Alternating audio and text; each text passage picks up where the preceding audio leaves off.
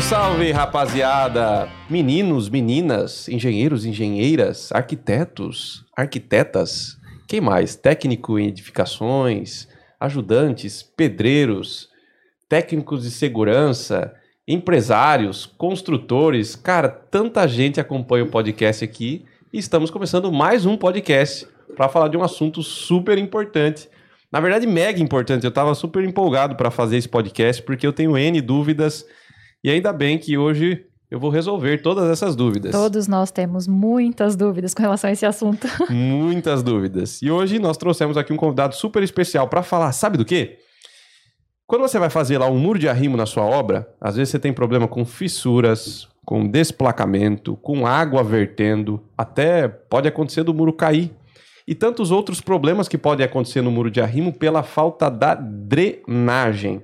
A gente já falou aqui num podcast sobre impermeabilização de muro de arrimo. Exatamente. Que também é super importante. Eu vou deixar esse assunto na descrição. Mas a gente vai falar agora de um assunto complementar, que precisa ser um adicional, né? É, que é a drenagem do muro de arrimo. E para isso eu trouxe aqui a Maressa novamente, da Imper Solutions, para falar sobre impermeabilização versus a drenagem ali, ou acompanhado com um especialista aqui hoje. Tudo bem, Marissa? Tudo certo. Obrigada, professor das obras. Mais uma vez, mais um podcast. Estamos aqui. É isso aí. Marissa é convidada nossa de honra, sempre está aí, entende muito de impermeabilização, ela vai sempre dar o pitaco dela com relação à impermeabilização e também ajudar nas perguntas aqui para o nosso especialista em drenagem, que é o Jefferson. E aí, Jefferson, tudo bem?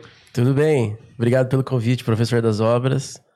Obrigado a todos que estão acompanhando aí. Boa, boa. O Jefferson, ele é engenheiro civil também, ele tem 10 anos de experiência é, de uma fábrica super conhecida, né? Sim. De drenagens que a gente conhece aí, com vários produtos que, putz, né? Daqui a pouco a gente fala deles. É isso aí. E faz um ano que ele está fazendo projetos de drenagem. E isso. isso é muito legal. Infelizmente a gente não vê, eu, por exemplo, nunca vi, numa casa é, ter um projeto específico de drenagem principalmente em muro de arrimo, que é uma estrutura super perigosa, né? Sim. Que tem ali vários elementos que a gente tem que tomar cuidado na hora da execução.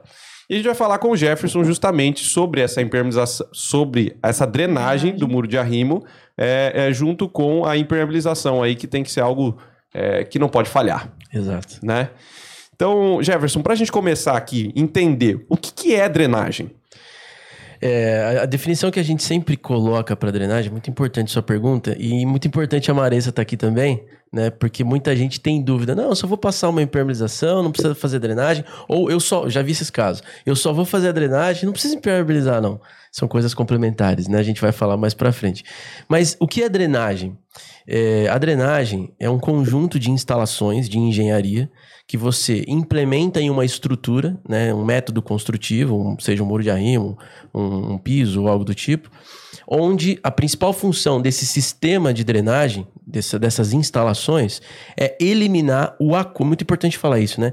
É eliminar o acúmulo de água excessivo que vai trazer problemas para a estabilidade interna ou externa dessas estruturas. Então, o que, que é drenagem? Eliminar os, os acúmulos, os excessos de água que são prejudiciais para as estruturas.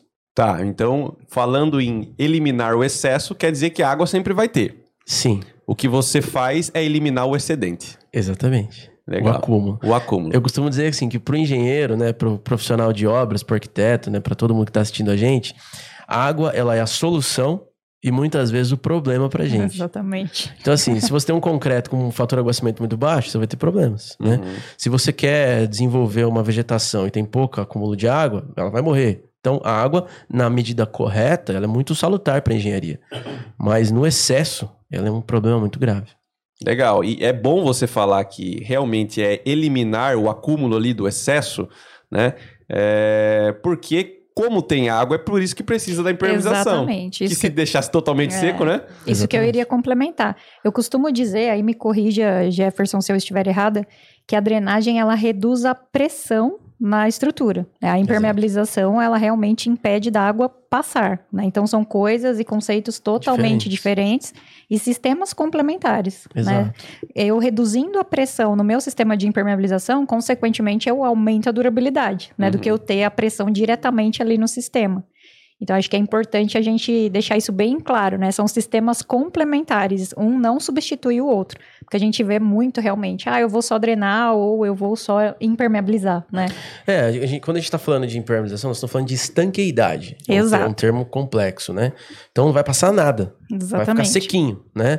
Então, por exemplo, a drenagem, ela tem a função de tirar, como você acabou de falar, os grandes acúmulos. Então, assim, é, não vai estar tá seco né? Você vai tirar aquilo que causa o que nós chamamos de pressão neutra, ou na impermeabilização, pressão negativa, ou na geotecnia, poropressão. O que, que é essa poropressão? Um negócio muito louco, assim. Quando eu comecei a. É só a pelo ver... nome, né? É, só pelo nome dá pra ver que é meio crazy. Né?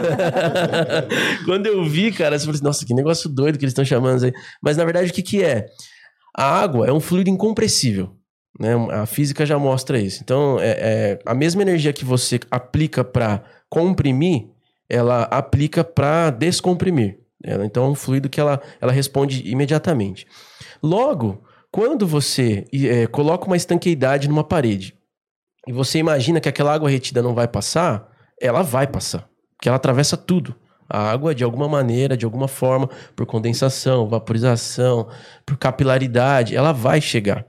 E quando ela está em excesso, esse, esse evento ele é potencializado. Uhum. Certo?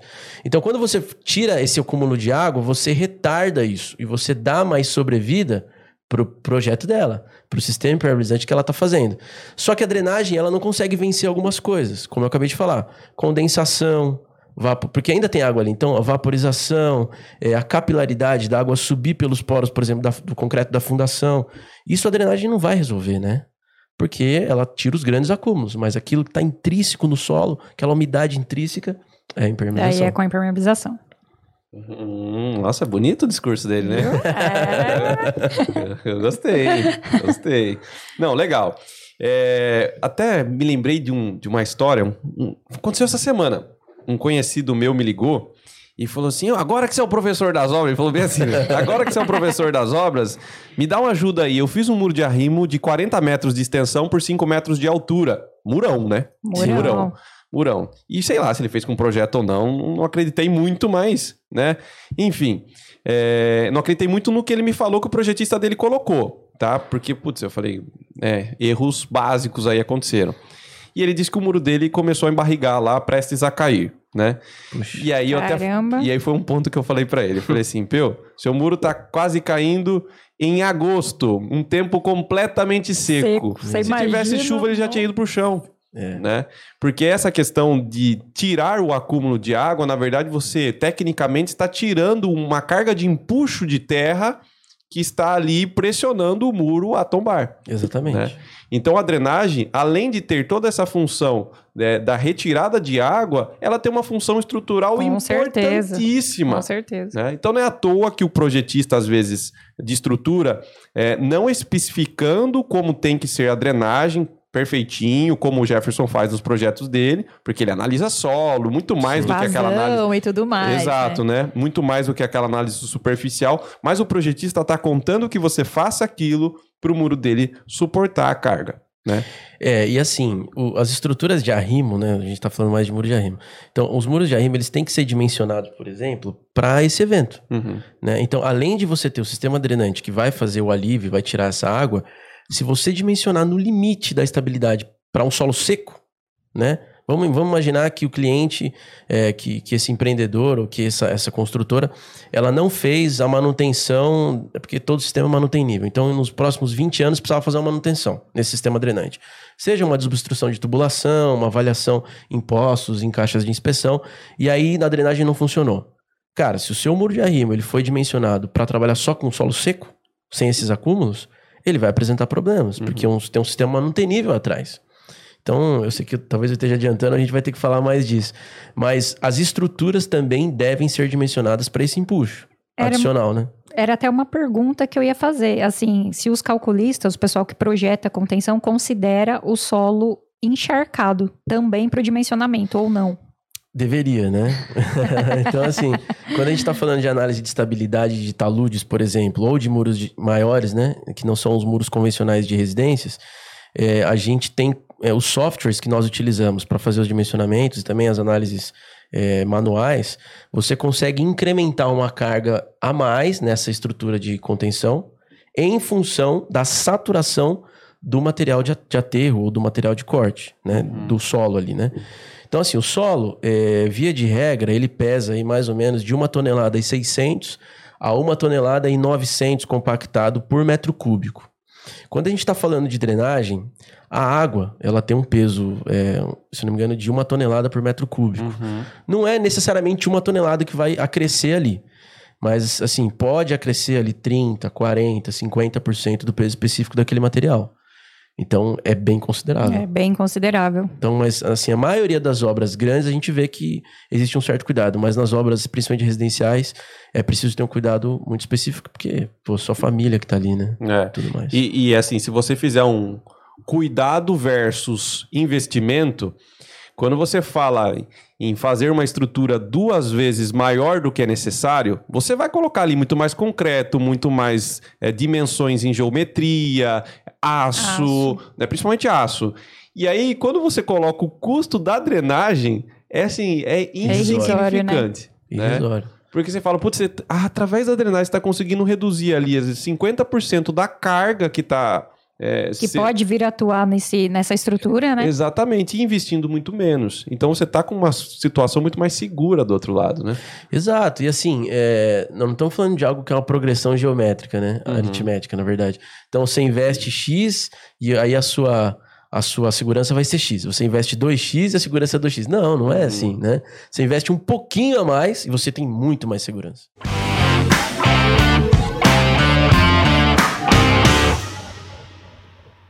sobre muro de arrimo, Jefferson, a gente vê que assim existem vários modelos, tipos de muro de arrimo. Né? Existem muros de arrimo concreto maciço, existem muros de arrimo de bloco estrutural, existem muros de arrimo de em casas inclusive de estacas justapostas, uhum. secantes e tal. É... Mas assim, residenciais geralmente são muros de arrimo em bloco, né? Sim. E muro de arrimo em concreto armado, né? Que talvez seria ali uma parede de concreto. Sim. Né? Vamos focar nesses dois para a gente falar sobre a, a, imper, a, a Drenagem. É porque você é porque tá... você tá aqui olhando pra minha é. carinha, impermeabilização. Não, e outra, a gente já gravou tanto podcast de impermeabilização. É, então. Que Mas eu... tá certo, tá, tá, no, tá, no, tá ligado ali. Tá ligado, Esse né? cara tá fera de impermeabilização. Viu? É, já virou projetista, já. É. Cuidado, hein? Mas, enfim, a, a, drenagem desses tipos de muro de arrimo. Legal. Então, assim, qual que é a diferença para você quando vai projetar é, a drenagem de um muro de arrimo quando você depara com, essa, com essas tipologias diferentes de muro?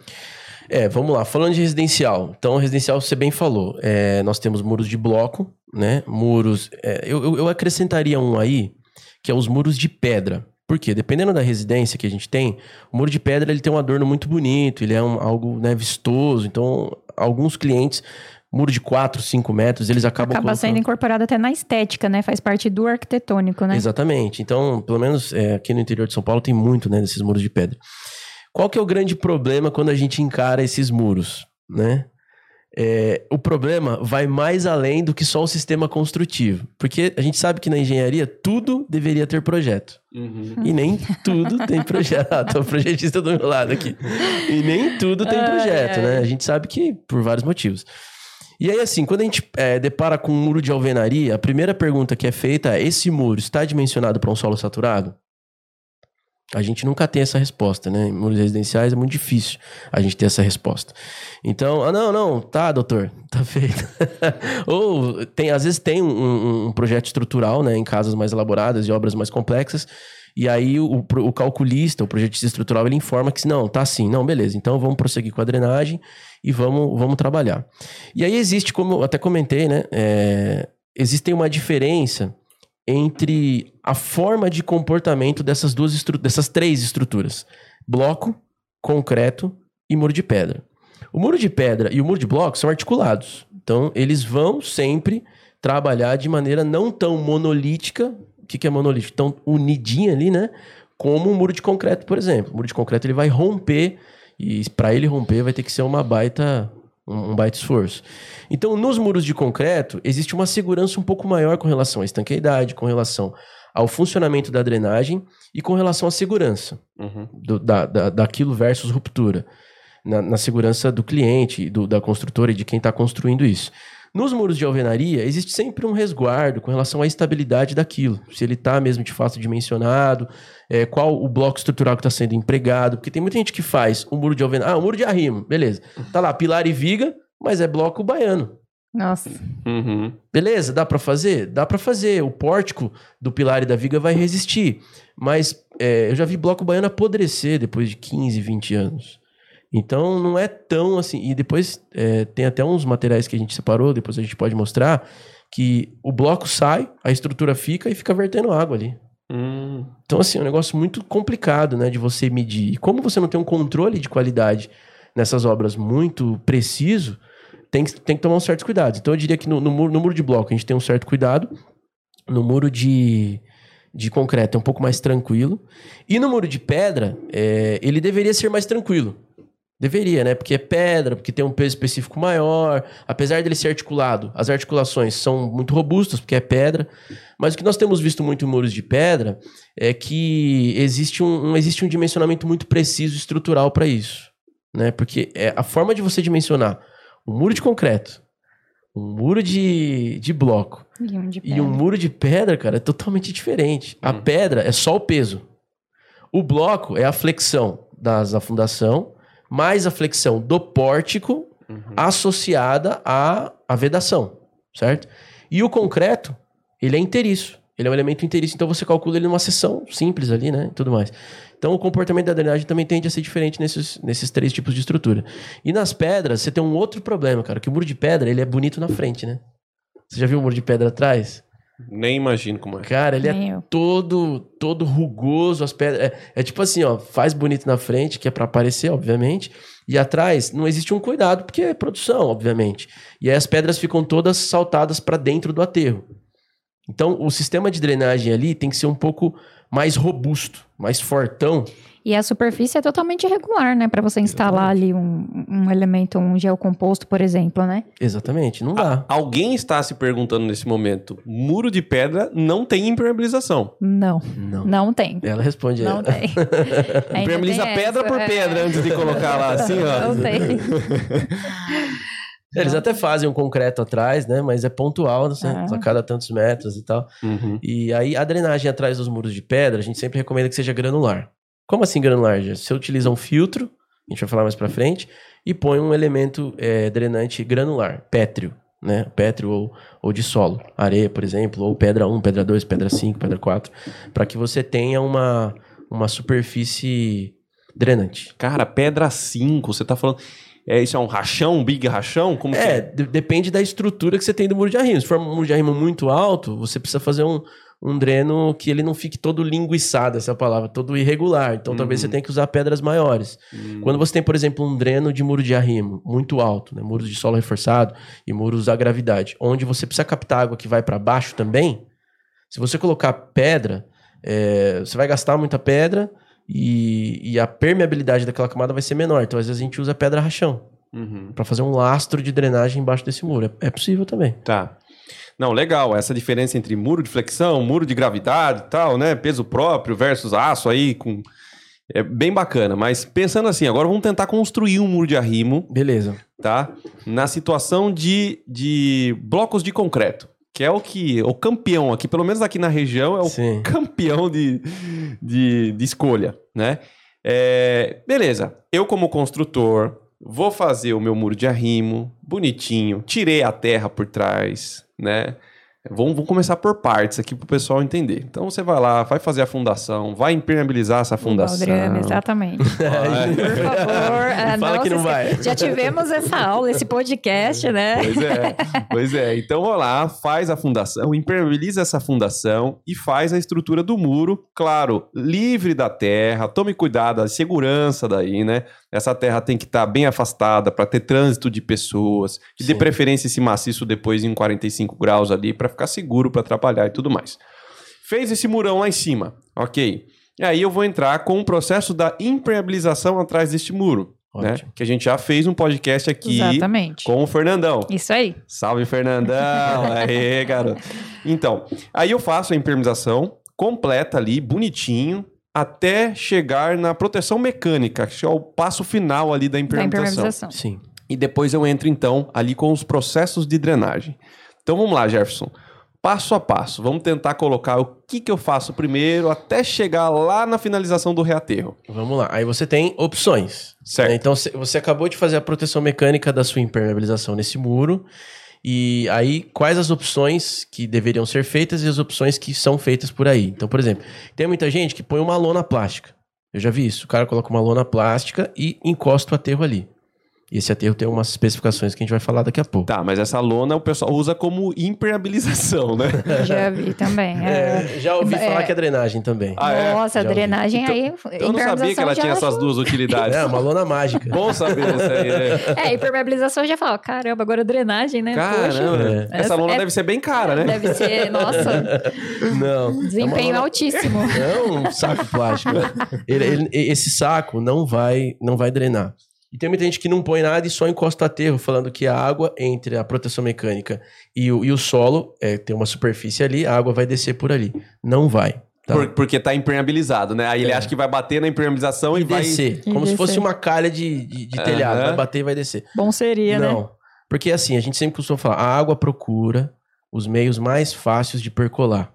Ela é um fluido incompressível, então ela vai onde está com mais espaço. Então, se você tem poros de solo gostosinhos ali para a água ficar, ela não vai querer descer, ela vai querer ficar retida ali. Uhum. né? Até tem uma questão iônica, né? uma questão física e química de ligação de íons ali na- nas- nos grânulos do solo para a água. E ela fica retida. Mas agora vamos para o que deve ser feito. Então, é, esquecendo um pouco essa parte que popular, vamos ao que a gente deveria fazer. Fiz a impermeabilização. Quais as técnicas que eu poderia empregar de sistemas drenantes para pôr ali? Existem basicamente duas. Uma é mais antiga, é feita desde 1800. É bem, bem, bem, bem, antiguinha, antiga, então. né? Bem antiguinha. E a outra é mais recente, feita há mais ou menos uns 20 anos.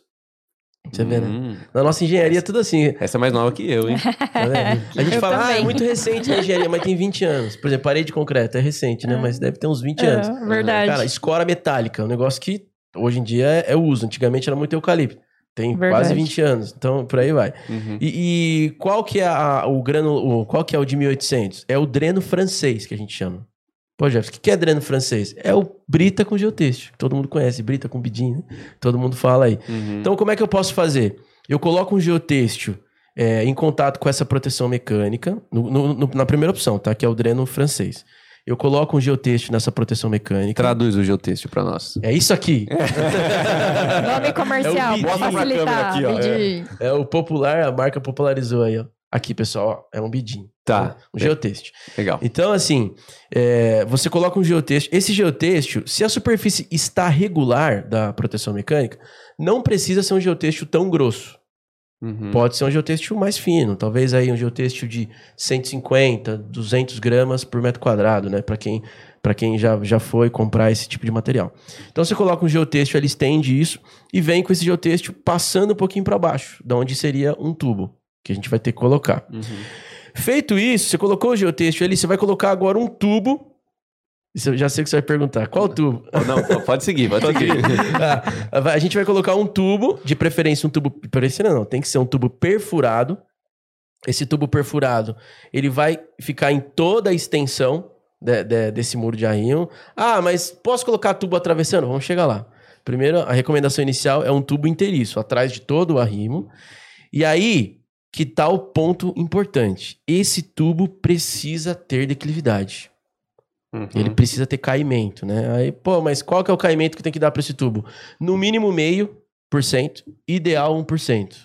O que você der- O que você der mais do que isso, tá ótimo. Tipo calha, então. Tipo calha, tipo calha de drenagem, tipo galeria, né? Uhum. No mínimo meio por cento e no, no ideal 1%.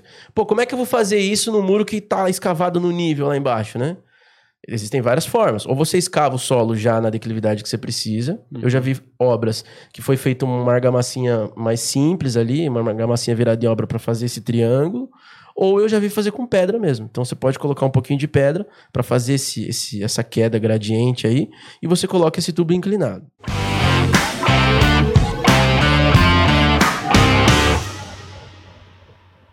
Tem, tem um ponto, posso? Pode falar? É, sobre essa questão da argamassa, acho que é bom o pessoal tomar muito cuidado com isso. Que assim, essa argamassa simples, Sim. teoricamente não é uma argamassa que suporta ali um- uma carga de compressão que depois vai ter em cima dela. Com É, certeza. É, é, Em que é função da água que vai chegar. É. É, então, é, é assim, a gente já fez isso em uma obra, uma vez, um, porque aí, no- teoricamente, assim, não seria um lastro de concreto magro, É. tá? O ideal é o pessoal fazer um concretinho mesmo, É, né? magrinho, né? fazer um, concre um concretinho ali, igual o traço que o pessoal vira em obra e faz a inclinação da maneira como ele falou, É. né? Porque tem uma resistência maior, né? Sim, ali. É. você fica mais tranquilo, mais seguro, né? Porque você pensa assim, numa argamassa de reboco, você bota. Você acabou de falar que é um. É, quanto? 1,6 toneladas por metro cúbico o solo? De 1.6 a 1.9. Então, você imagina isso em cima de um, um lastrinho É. ali com pouco cimento, né? É, duas toneladas por metro cúbico é muita coisa. É, É. muita coisa. Então pode comprometer esse lastro e embarrigar o fundo, quebrar ele, né? Enfim. Então acho que é. Segue. Segue. Não, então, aí, aí eu dei declividade pro meu tubo. Aí existe uma, uma, uma preocupação com relação a. Vou usar o termo colmatação. O que, que é colmatação? É igual entupimento, né? Então, assim, esse tubo. Muita gente fala, não, o tubo é perfuradinho, mete solo lá que a água vai entrar. Sim, vai entrar no primeiro momento, mas esse tubo vai entupir. Isso é importante falar. Muito Com importante. certeza. Ele vai entupir, ele vai entupir. Por quê? Porque esses, esses, esses poros são muito abertos. Logo, a água está passando no solo, ela carreia, gente, ela carrega finos de solo também. E aí esses finos de solo, não pensa que a água que cai dentro desse tubo é limpinha, cristalina igual a da torneira. Não, é uma água suja, ela vem carregando material. Esse material vai passando e algumas dessas partículas vão prendendo nas ranhuras do tubo e aí entope. E aí o tubo para de funcionar. Pô, então o que, que a indústria me ajudou a fazer para evitar que haja colmatação? Esse cara aqui, né, que é usado aí, esse no Brasil é usado há mais de 50 anos. Desde é, mais de 40, 50 anos foi um, a- inclusive a Bidin foi a primeira indústria que, que trouxe para o Brasil. Hoje tem vários fabricantes. Então assim, é, uso geotêxtil. E, e se você for comprar numa loja técnica e tudo mais, ou com algum profissional, procure um profissional que procure te indicar um geotêxtil mais próximo. Mas, via de regra, para filtração e drenagem, nós estamos falando de geotêxteis de 100, 130, 150, no máximo 200 gramas por metro quadrado. Passou disso, já é um cobertor. Já não passa mais água. A chance de entupir é grande. Entendi. É quanto menor a gramatura, mais aberto, né? Exatamente. mais ó, tô- até mais ele facilita a drenagem, né? Eu trouxe duas amostras, talvez pela luz não vai dar pra ver, mas essa amostra aqui é uma amostra mais grossa, ela tem quase um milímetro de espessura. Ela é bem espessa. E essa outra amostra, tá vendo? Ela- ela- a luz passa um pouco mais facilmente. Tem amostras que eu não trouxe aqui, mas tem amostras que passam muito mais facilmente. Então você vê que existe uma diferença de peso muito grande entre as duas. A pequena é de quanto? A pequena acho que é de 130 e essa daqui acho que é de 250. Hum, é, eu que tô aqui perto de você, eu consigo ver nitidamente a É. A diferença. diferença, a né? Então, assim, é, procure usar no máximo 200 gramas, que é, que é o que a gente indica para uso dessas mantas. E aí, a manta geotêxtil, né, o filtro geotêxtil que é o que a gente fala, o que, que ele vai fazer? Ele vai envelopar esse tubo. Aí tem muita gente que fala assim, pô, vou colocar um pouquinho de pedra. Pode colocar, é melhor. Se você puder fazer um berço de pedra em volta desse tubo, fica bem legal. Eu acho que não precisa, porque os- a gente está falando de dreno granular. O próprio dreno granular todo já vai ser com pedra, né? E aí você passou o geotêxtil por baixo do tubo, esse, esse tubo tem que estar protegido por um geotêxtil. Eu já vi muitos casos onde a pessoa faz o dreno e ainda envelopa o geotêxtil. Envelopa o tubo com o geotêxtil. Entendi. Entendeu? Ele faz o dreno, o Uhum. charutinho lá, e o tubo ele também coloca geotêxtil. Isso é um erro gravíssimo. Ah, o cara achou que tá abafando. É, Achou que ele tá acha que vai impedir o entupimento lá e tudo mais. É, porque tem uma coisa na água que a gente chama de diferença de potencial hidráulico. Então, assim, a água, quando você vai projetar um- uma calha pluvial, por exemplo, você vem de um tubo de 50 para um tubo de 75, para um tubo de 100, para um tubo de 150. Esgoto também é assim. Com certeza. Você não vai colocar uma redução, né? É. É a mesma coisa. Você tem o, o solo, que é extremamente pouco poroso. Aí você tem um filtro que é consideravelmente mais poroso que o solo. Aí você vem para pedra, que é extremamente permeável. Uhum. Mais permeável do que o solo e do que o geotêxtil. A hora que chega no tubo, a água tá numa velocidade top. E dá aquela Aí parada. você vai lá e trava, envelopa. Entendi. Aí vai ter um retardo, a gente chama isso de retardo hidráulico. Um retardo de vazão, um retardo de, de velocidade. E o que, que vai acontecer? Não vai passar água. Não vai passar água. Não vai passar água. E ela vai ficar ali. em E a, e a água vai demorar mais para sair do seu sistema drenante. E vai sobrecarregar a impermeabilização, vai sobrecarregar o- a construção. E aí vai, entendeu? Entendi. Então é um negócio que é- parece simples de fazer no dia, mas tem o porquê de fazer. Uhum. Então, recapitulando, nesse primeiro sistema, olha como, olha como já demorou esse primeiro sistema. A gente envelopa, então, esse tubo, e aí você vai subindo a pedra. Aí vem um ponto muito importante que você citou. O solo está a 45 graus, ele está afastado, o solo que você cortou. Aí você vai começar a subir essa pedra junto, junto com a compactação de solo. Porque você não consegue subir um dreno de pedra, a não ser que você coloque um madeirite muito alto, faz o dreno de pedra com geotêxtil, vem fazendo a compactação e depois tira essa madeira. Ou deixa lá.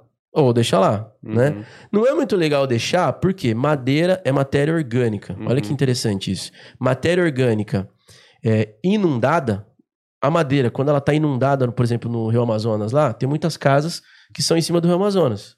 Olha como que é legal a drenagem, cara. Você tá falando de geotecnia, É, estrutura, vai lá mas tá falando de estruturas de Amazonas, madeira.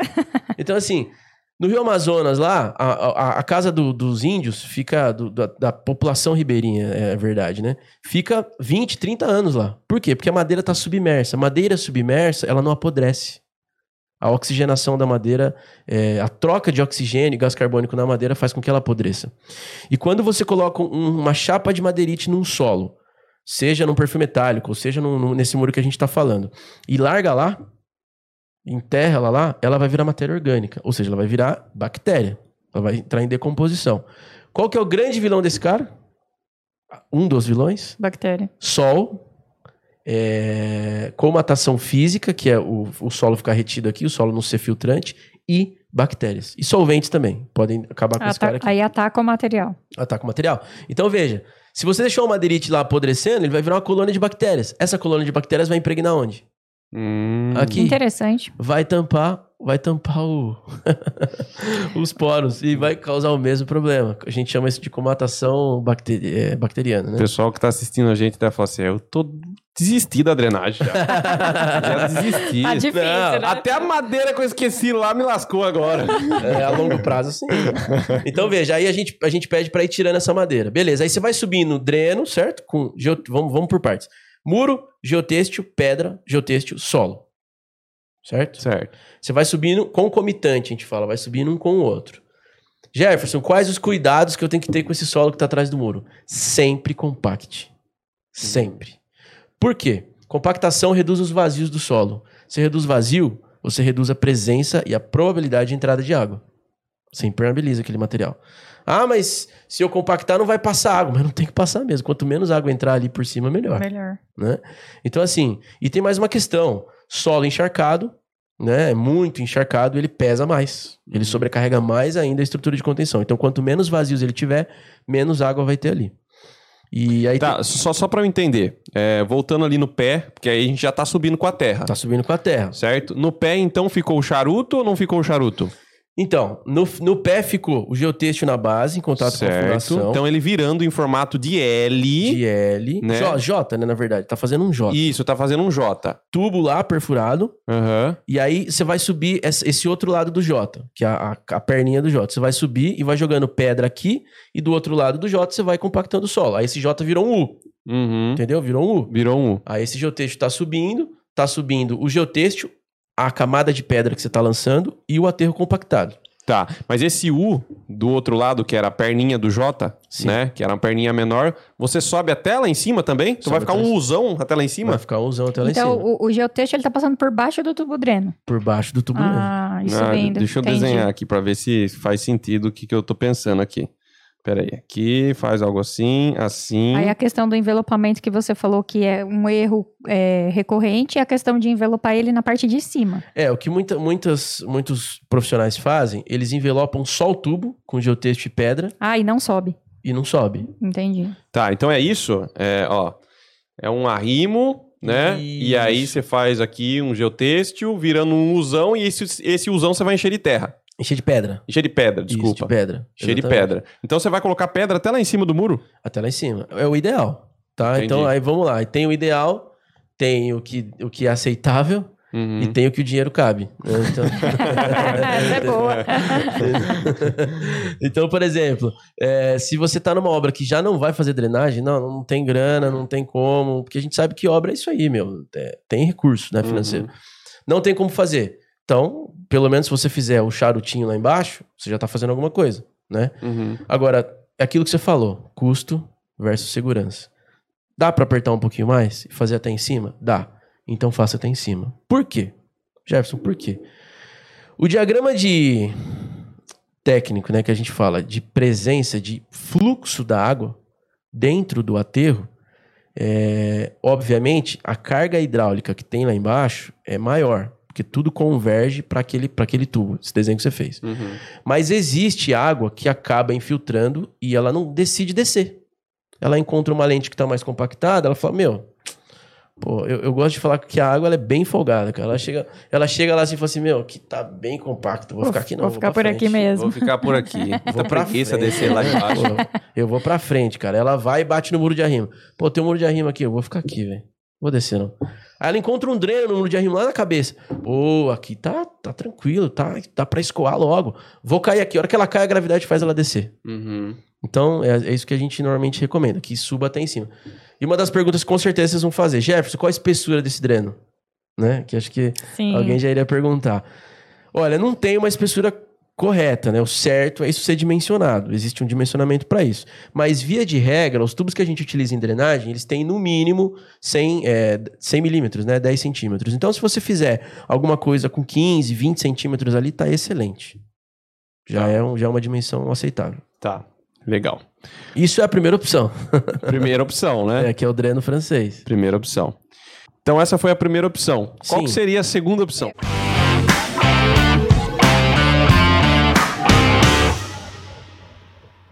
posso só tirar uma dúvida Claro, antes? Claro. vamos lá. É, a gente falou da primeira opção, a gente vai ouvir a segunda opção. Isso tudo, talvez seja até um assunto que você fale mais à frente. Tá. Leva em consideração o nível do lençol freático? Tem alteração? Não tem? Como que é?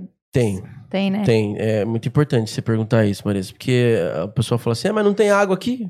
Não tem que fazer drenagem? Sim, em tese sim. Mas assim, eh, vamos lá. É, existe uma água intrínseca, uma umidade, a gente chama de umidade relativa, que existe em todos os solos. Ela pode ser mínima ou pode ser máxima no caso de saturação. Se tem lençol freático, o tubo lá embaixo tem que ter. Porque esse lençol vai subir. Na hora que esse lençol subir, esse tubo vai fazer com que esse lençol convirja para ele, né? Agora, não tem lençol freático. Já foi pego na sondagem que não tem lençol freático. Ah, aí vem a primeira pergunta: existe drenagem pluvial? Existe, tem uma calha, tem isso. É, vai ficar aberto isso? Vai ficar permeável com grama, algo do tipo? Vai. Então eu recomendo que faça drenagem.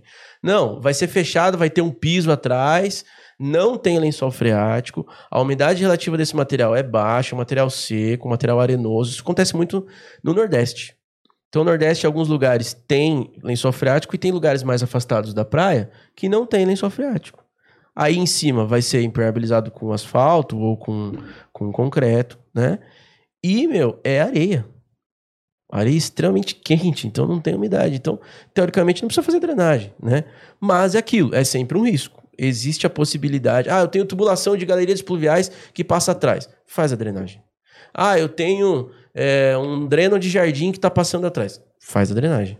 Então, existe sempre essas recomendações, mas não é cegamente tem que fazer, né? Tem os, os casos. Mas é importante lembrar, então, que a gente tem que drenar e impermeabilizar, principalmente arrimos, não só quando a gente tem lenço- é, lençol ativo no terreno, né? Exatamente. Porque, que nem você comentou, se for uma área que vai ficar permeável, né? Vai receber chuva por cima, água, e até em tempos de cheia, em tempos de chuva, a gente pode ter, dependendo do tipo do solo, um solo encharcado e prejudicial ali, né?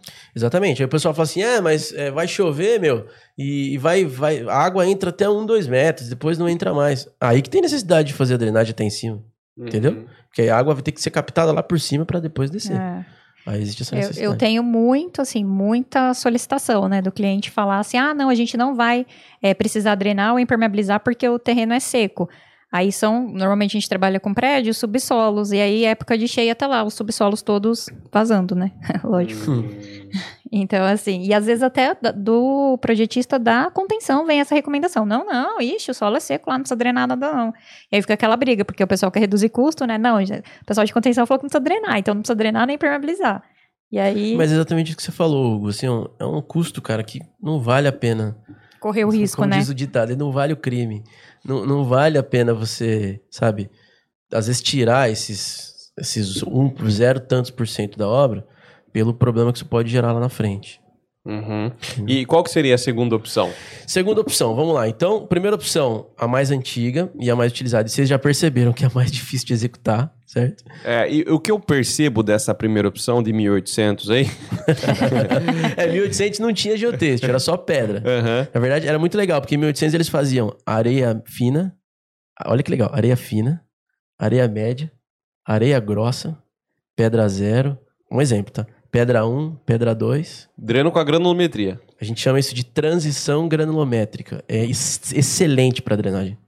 Legal, igual Legal. o filtro de. Quando a gente fazia É, igual o filtro de água. filtro de água, né? É, isso aí. É. É, é, o que eu percebo muito na prática é que o pessoal acaba não subindo com essa brita até o topo. Sim. Isso é de praxe, né? O pessoal, até, até já peguei muitos projetos de estruturas que eles fazem ali um detalhe típico de drenagem de pé de muro e eles fazem como? Eles pegam essa manta, encosta ali na proteção mecânica, vira ela lá embaixo, né? Sim. E aí faz ali um, um charutinho, né?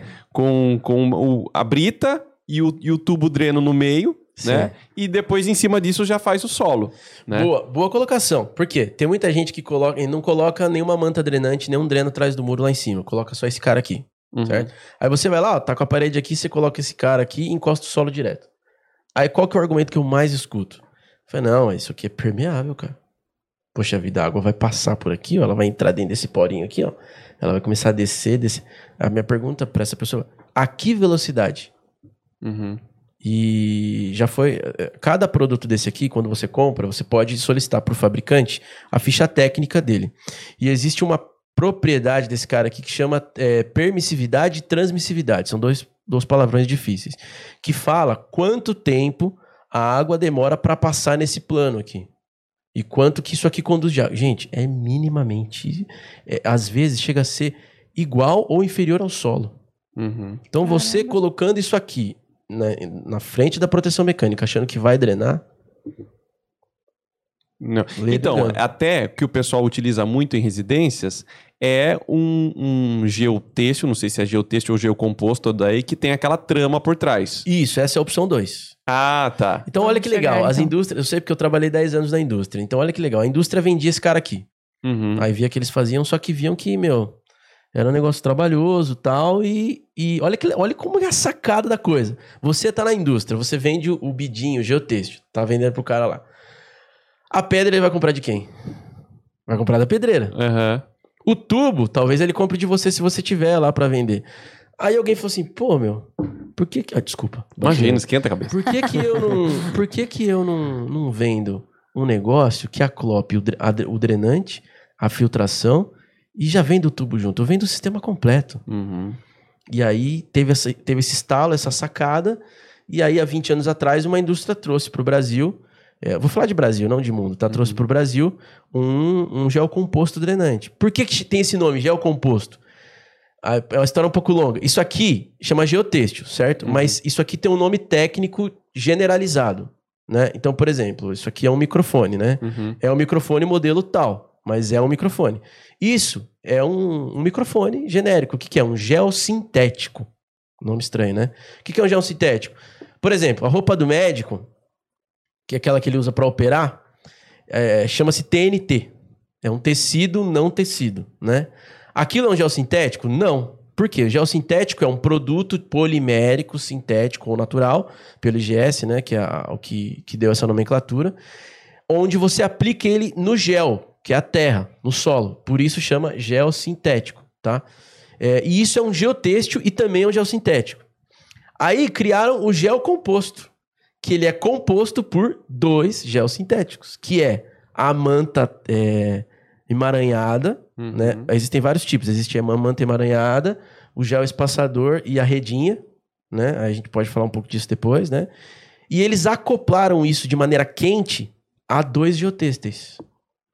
Esses dois geotêxteis, um pode ser permeável, o outro não. Ou os dois podem ser permeáveis. Depende da aplicação que você quer utilizar essa manta. Esse, esse, essa manta geocomposto. Esse geocomposto. E aí ficou com esse nome, geocomposto drenante. Porque é um geocomposto que faz drenagem. E aí o que aconteceu? Essa segunda, essa primeira, essa segunda opção virou primeira opção hoje em dia. Porque é muito mais prático, cara. Imagina, você fez. Vamos voltar agora para o passo a passo executivo que você comentou. Tá lá, tá lá na proteção mecânica, certo? Uhum. Essa manta, eu não trouxe uma amostra aqui, mas essa manta você tem geotexto de um lado, permeável ou impermeável, a manta emaranhada ou geoespaçador ou a redinha, e depois você tem uma outra manta, Uhum. geotexto. Por quê? Essa daqui vai fazer a filtração. Esses cabelinhos vão fazer com que a água desça com velocidade. Ela tem um índice de vazio maior que o da pedra. E esse cara vai fazer a- a- a- o contato ali com a proteção mecânica para ajudar na proteção mecânica. Aí a água vai descer por ele, mas o processo de instalação é muito mais simples. Por quê? Eu pego esse cara, eu jogo ele por cima do muro, faço uma pré-fixação. Então ali eu coloco, é, lógico, se, se for uma área que é impermeabilizada, nunca Não pregue. perfure, por Não, favor. É. perfure. Parafuso. Tô brincando. Tô É, brincando. porque no outro podcast o Hugo queria é, pregar as mantas, Eu né? que- Então, Eu vi isso aí, vi o Vitão falando sobre isso. Você viu? Vi, eu vi. O Vitão falou que ele tava falando assim, parafuso na manta. não, ele falou que não pode. Que a equipe dele, ele orienta que não faça isso. E aí, assim, então você pode fixar por cima. Eu já vi gente que prega, mas em Você cima... não- prega na manta. Prega fogo nela. é, tá vendo?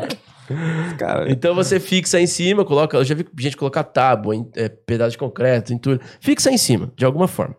Já vi gente colocar sarrafo parafusado, pregado, põe lá em cima. Aí você desce com essa manta. Uhum. Normalmente, no processo de fabricação, os fabricantes já deixam um macho e fêmea pronto nessa manta. Pra você simplesmente conectar, Uhum. certo? E aí o que- é exatamente isso que acontece. A hora que a gente começa a conectar, você põe uma fitazinha lá só pra vedar e essa manta fica inteiriça colocada em frente à proteção mecânica. esse, esse macho e fêmea seria nas, nas sobreposições. ali. Isso, pensa num rolo, né? O rolo ele tem a lateral e tem essa dimensão que vai pra frente. Então, nessas laterais, é, existe uma conexão macho e fêmea, onde você é, vem sobrando um tanto e do outro vem, vem faltando. Aí você coloca, e por isso que chama macho e fêmea. Faz um transpasse ali. Um transpasse já previsto na fabricação. E aí, é, núcleo com núcleo, geotexto com geotexto. A gente fala núcleo, né? Que é o núcleo drenante. Então, núcleo com núcleo, geotexto com geotexto.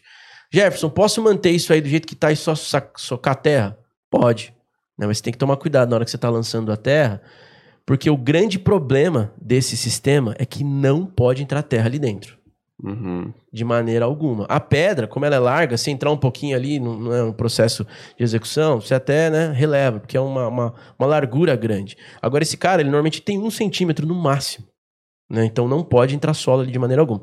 Então a gente recomenda que faça a transposição, a sobreposição, né?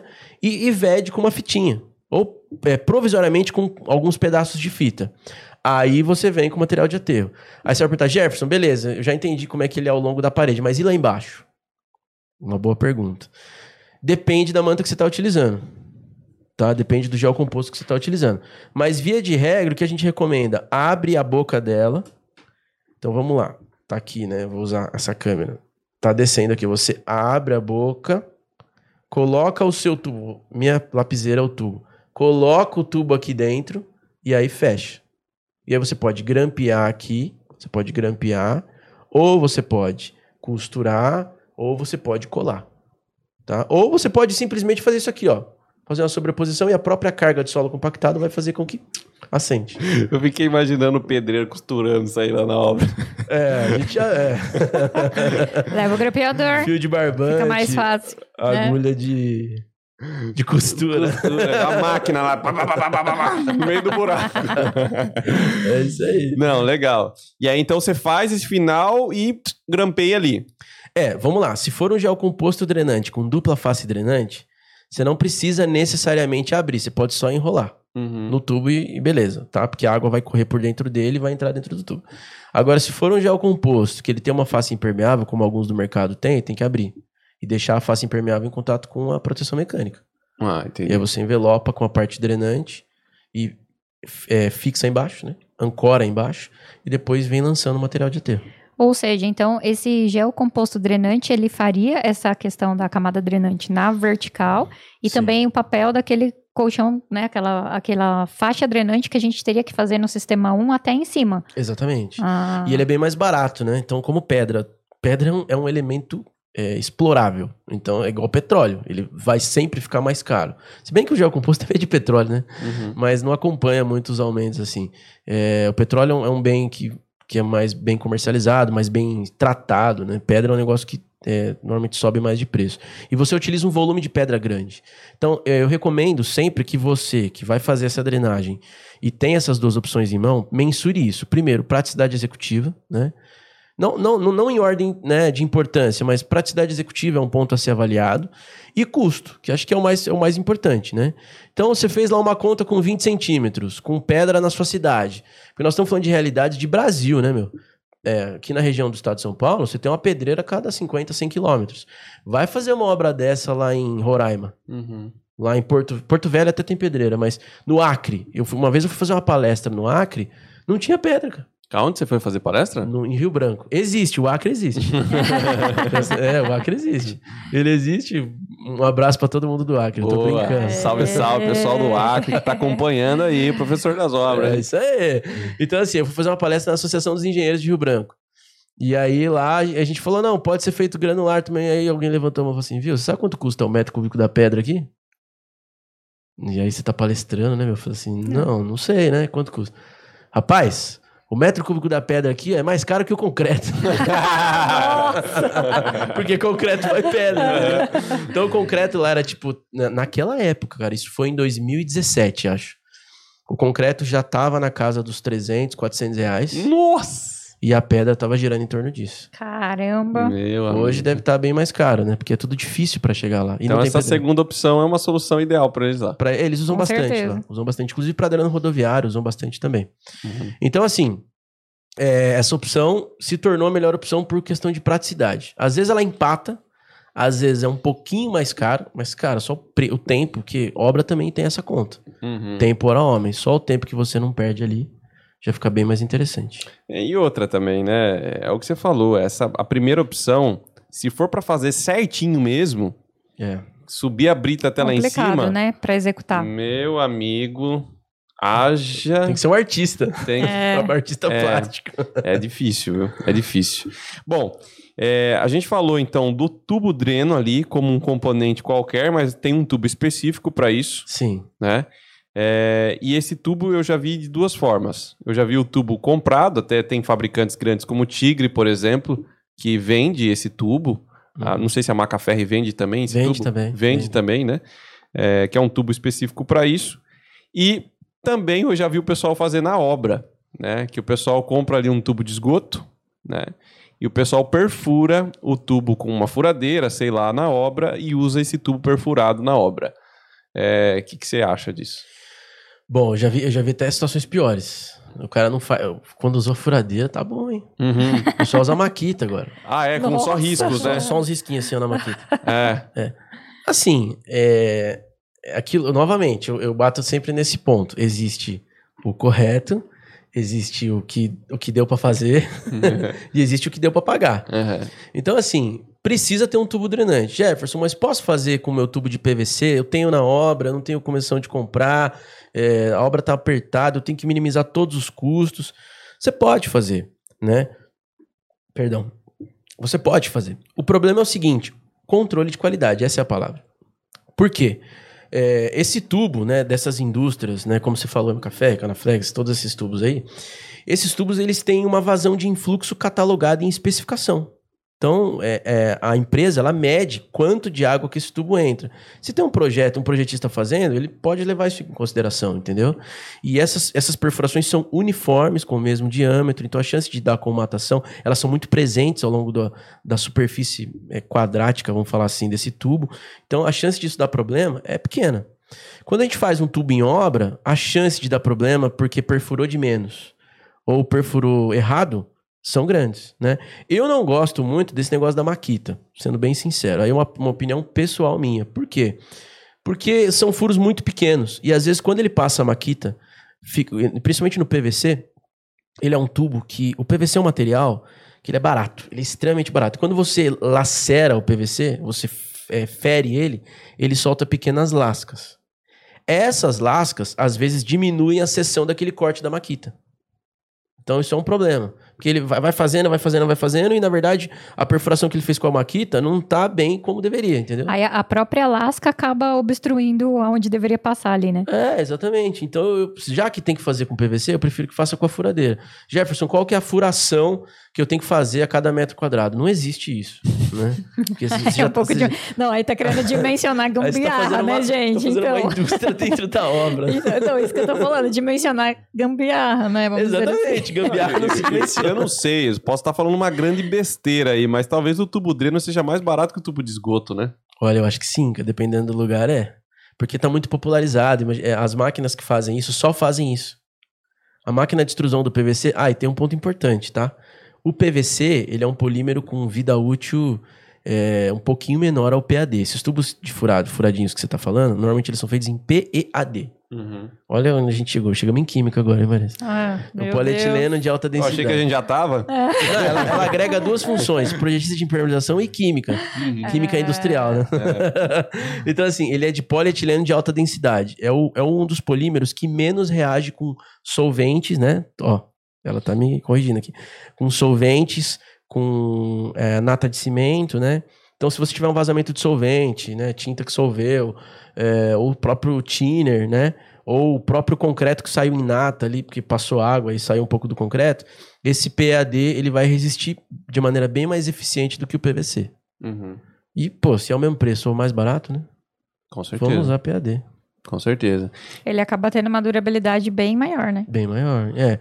Em termos de ficar enterrado, é um polímero que acho que tem maior durabilidade, é o PAD.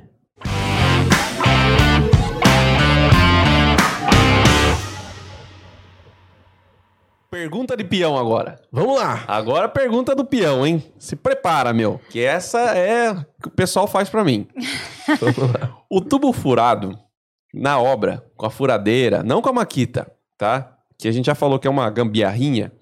É... Geralmente o pessoal faz os furos somente na parte superior do tubo. Ou seja, da Hum. onde a água está vindo Boa pergunta. né? E aí, é, aconteceu um caso uma vez que um pedreiro meu falou assim pra mim: Putz, a gente tava fazendo uma reforma lá, retirou uns tubos dentro da casa do vizinho Sim. e o dreno dele funciona que é uma maravilha. e o nosso não funciona. Ele falou: o nosso não sai água, o dele sai água. Aí ele foi lá tirar o tubo e era um tubo desse. Sim. Era um tubo. É, acho que era até aquele de diâmetro maior, de 150 ainda, Sim. ocre, sabe? Furadinho e tal. E ele falou: acho que a gente tem que mudar o nosso sistema. Esse tubo aí, dreno, não tá com nada, né? O tubo do vizinho era o tubo furado com a furadeira. O tubo do vizinho era furado com a Ah. furadeira. E o nosso tubo era o tubo dreno, né? Uhum. E o do vizinho funcionava como uma maravilha e o nosso não saía água lá. né? Pode ser por N motivos. Às vezes a água nem tava chegando lá, né? É, mas enfim. O, o, o que, que ele comentou comigo? Ele falou assim: para pra pensar, Hugo. Se só tem furo em cima, a água entra por cima, ela é conduzida por baixo E vai e embora. ela vai embora, É. né? Agora, o que tem furo em toda a, a- a área ali do tubo, a água entra por cima, a água sai por baixo, né? Aí eu falei assim, pô, verdade esse bilhete aí, né? Esse que tá falando, né? é verdade, né? Faz sentido, tem uma lógica por trás disso, né? A água vai se perdendo. Aí eu peguei e mandei pro cara da Tigre lá. E o cara falou assim pra mim, assim, ah, Hugo, é que na verdade esses furos de baixo também eles pegam a água de baixo, né? Aí eu falei, ah, tudo bem, pega água de baixo, mas ele vai conduzindo, ele vai perdendo água no meio do caminho, né? Como é que funciona essa, essa história? Tem uma lógica por trás disso. Tem muita lógica. Tem uma lógica excelente. Assim, quando eu cheguei na indústria no meu primeiro dia, eu tive essa mesma dúvida. Eu cheguei lá na indústria e tava lá os produtos lá que a indústria vendia e tal. Aí eu peguei aquele tubo perfuradinho assim, olhei e falei assim: Ô, pra que, que é isso aqui? Ah, isso aqui é um tubo de drenagem. Mas é furado? Drena o quê aqui, né? Dreno, é, dreno o quê? Não, não- não entendi. Não, aqui, aqui é onde passa a água e tal. Eu fiz essa pergunta, "Não, mas aqui em- embaixo. Porque você imagina o tubo na sua mente, aqui, ó. No vazio. Vazio Uhum. e o tubo. Então você imagina que vem água por cima. Você compara ele com um condutor de telhado. Você compara ele com uma calha de drenagem de piso. E o comportamento é totalmente diferente. Aliás, é um crime você não furar embaixo. É um crime? É um crime. Marcão, você acabou de cometer um crime. não, assim, brin- modéstia brincadeira à parte, né? É, por quê? É exatamente isso que o, que o pessoal da Tigre te falou tem total sentido. Quando você tem um elemento de drenagem, você quer tirar água do aterro, da contenção, você quer tirar água de cima, de chuva, e se tiver água de lençol, você também quer tirar, certo? Você não, você não tem como é, tirar as, as, duas e deixar o do chão, você vai ter problema, né? Então você quer tirar toda a espécie de água. E a água é um negócio muito legal, cara, muito interessante. Como eu falei, por ser incompressível e por trabalhar em capilaridade, se você estabelece uma carga muito alta no solo, a água sobe, né? Então, por exemplo, é muito comum você ter um terreno que ele está extremamente mole, uma argila mole que você não consegue construir nada. Aí vem um cara lá, faz um colchão drenante, coloca 3, 4 metros de talude de terra e daqui cinco meses você pode fazer a sua obra. Pode fazer a fundação. Por quê? Porque a água que estava naquele solo mole lá embaixo subiu para essa drenagem. E aí você eliminou essa água, aí compactou aquilo, ficou duro e você consegue estabelecer. Então é o mesmo princípio dos muros de arrimo e dos tubos colocados nessa posição. Por que, que o tubo é perfurado? Porque ele vai captar toda essa água, tanto em cima como nas laterais, como embaixo também. Uhum. Então, se eu não tenho essa perfuração embaixo, a água do lençol freático que está embaixo desse tubo vai ficar retida ali. Porque ela vai ter dificuldade para passar por cima para entrar. É, pensa o seguinte: ela chegou, encontrou um tubo é, fechado. Ah, vou ficar aqui, meu. Não vou dar a volta nisso aqui, vou ficar aqui. Agora ela chega e encontrou um tubo perfurado. Ô, oh, vou entrar aí. Por quê? O tubo ele tem uma seção limpa de diâmetro ali de 100 milímetros, né? E, e, a, e, o solo, ele tem uma porosidade, cara, mínima. É, é, cara, só ter uma noção. A permeabilidade, a velocidade de escoamento dentro do solo, ela vai de 10 a menos 3 para areias. O que, que é 10 a menos 3? 0,001 centímetro por segundo. Lembra das aulas de física lá, velocidade? Como lembro? Então, eu bombei várias também. Eu virei engenheiro, hein? Não, não, não bombei, mas eu lembro, eu lembro. Não, eu gostava de história e virei engenheiro. Ah, é? é oh, que coisa, hein? Ah, você tá contando um monte de história hoje pra é, nós. Né? Então, então de... tá legal. É. Então, assim, ó, 0,001 pra areia. Sabe e é que... considerado um solo... Excelente. É, pra drenagem. Excelente. Sabe quanto que é argila? 0,0 0,000000000 centímetro por 1 centímetro por segundo. A areia é 10 a menos 3. A argila, que a gente vê aqui, é de 10 a menos 7 a 10 a menos 11. Você que está escutando o podcast aí, ó, volta, dá um replay e vê se ele acertou esse, esse cálculo decimal aí. É, Deixa nos muito comentários. Zero. Muito zeros, muito zeros. 10 zeros aí, um. Deixa nos comentários. Ele errou, viu? então, pô, Jefferson, mas como assim? O asfalto tem essa permeabilidade. Hum. O asfalto. Então tem argilas que... é um que... material utilizado aí para impermeabilização, é. né? Então tem argilas que são tão impermeáveis quanto o asfalto. Certo? Então, é, recapitulando... Então eu vou meter argila no muro de arrimo agora, Jesus. eu vou acabar com a manta asfáltica. Nossa, calma, calma, Hugo, calma, calma. É, mas não é bem assim, é. compactação. É. Então, então, veja, é, você tem então uma situação onde você precisa desses furinhos embaixo para que o tubo possa funcionar. Uhum. E a água ela vai procurar a vazão plena do tubo para passar por dentro de, desse tubo do que ficar querendo cair para dentro do solo que tem baixa permeabilidade. Legal. Entendeu? Agora entendi. Nossa, tem todo um conceito de física aí, né? De, Legal, meu né? Deus, para poder entender o porquê que o tubo é furado. Eu demorei a entender, cara. Eu vi todas aquele as sessões. furado. Falei, meu Deus, o que, que esses caras? Esses caras estão tudo malucos. Agora, Hugo, você tem que explicar isso lá pro pessoal, viu? Tem, tem. Eu vou Missão. mandar o link do é. podcast é. pessoal. Fica mais fácil.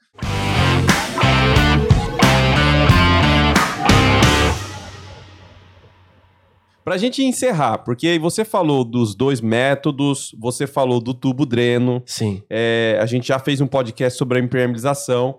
Eu acho que um, um cuidado que agora a gente tem que ter Sim. é com o solo, né?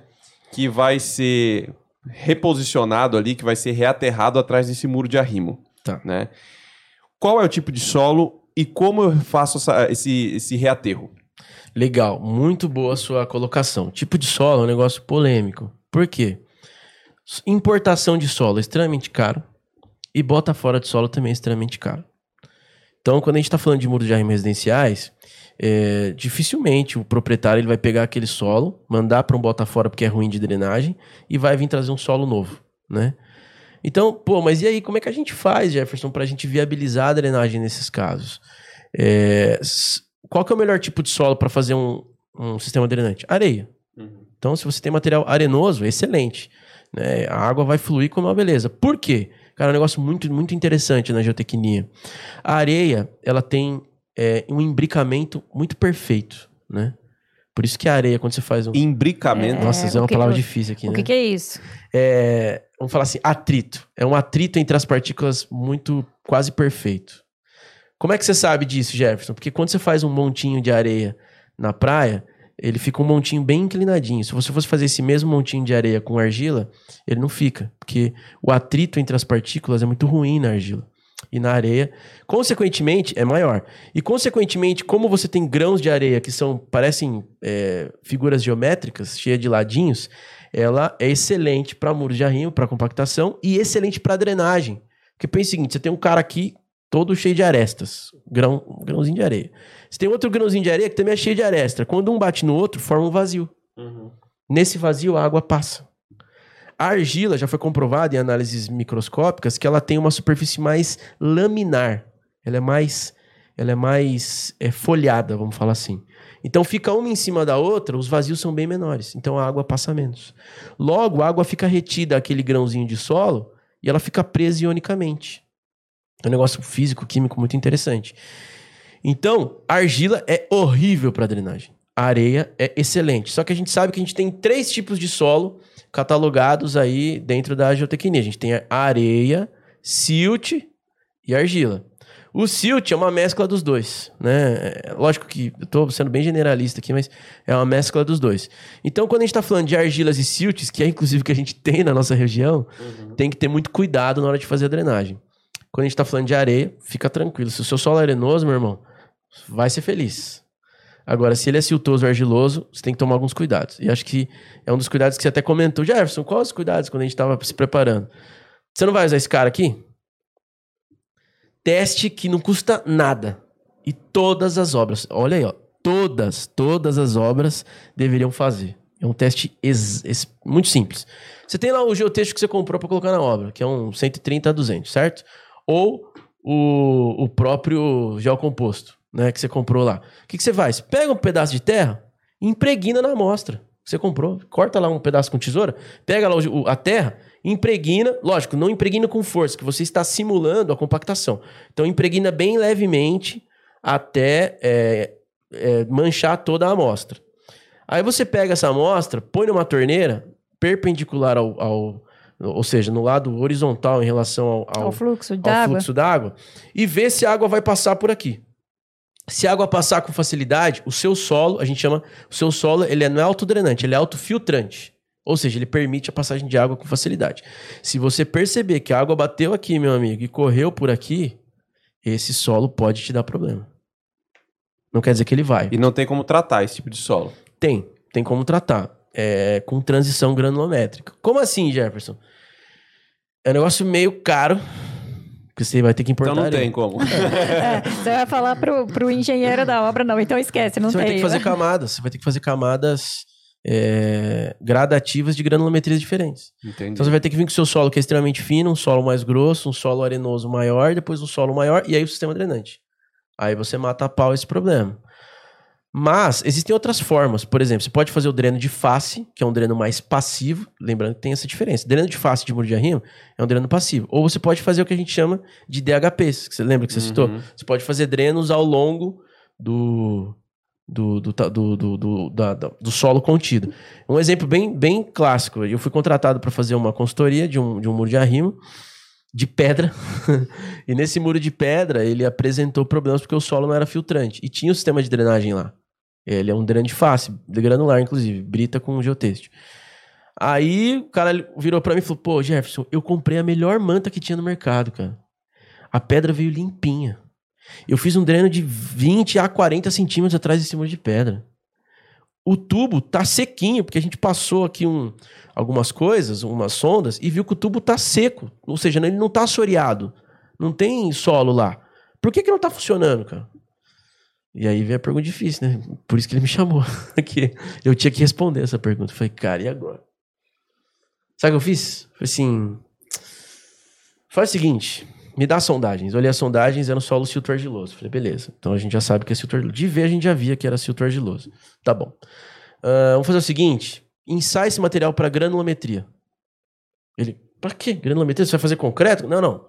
Me dá um ensaio de granulometria. Um ensaio muito barato, pagou lá 300 reais o ensaio. Faz é, uma amostra tal, vou levar. Eu, eu peguei o meu carro, levei lá no laboratório, ó, que era uma amostra de granulometria desse solo. Aí eu tracei uma curva, para quem conhece de engenharia de solos aí, eu tracei uma curva granulométrica desse material. A gente fez isso na faculdade, né? Beleza, tracei a curva granulométrica, eu vi dentro daquela amostra o que era areia, o que era silt, o que era argila. E aí eu fui nos métodos de dimensionamento que existem para comparar com a abertura de poros desse cara aqui. E eu cheguei à conclusão que o diâmetro médio dos grãos daquele solo era exatamente ou inferior aos diâmetros dos poros desse cara. Então não importasse se era gel composto, se era dreno com brita e, e o que ele colocasse ali ia entupir. Então eu cheguei a essa, essa avaliação, fiz os cálculos tal, com os métodos que a gente dispõe, né? E a gente viu que o solo não é permeável, ele não é filtrante. Mas, Jefferson, eu preciso fazer um ensaio de granulometria para saber isso? Não. Se você fizer o teste de comatação que a gente falou, resolve o problema. Sem problema. E assim, muito cuidado, porque é, eu vou contar uma história engraçada agora aqui. Boa. Boa, né? Porque o solo, ele leva material, gente. Então, assim, ó, eu fui, fui convidado para Convidado, convocado para ir numa obra. chegou numa obra lá tal, aí o, o, o, era uma obra já pronta, o condomínio estava instaurado. Aí o síndico falou assim: Jefferson, tô tendo um problema aqui, cara. Um problema que eu nunca vi na vida. Eu falei: qual que é o problema? Ó, vem ver aqui. Ele me levou numa salinha, Marisa. É, pensa o seguinte: tem um, um, um prédio com dois subsolos, certo? Tinha drenagem, não tinha impermeabilização, porque já viu, né? Era perfil metálico com placa. Hum, então, a nem galera. tinha não... como. É, né? a galera não faz impermeabilização, só uma pinturinha lá e tal. Mas esse não era bem o problema dele.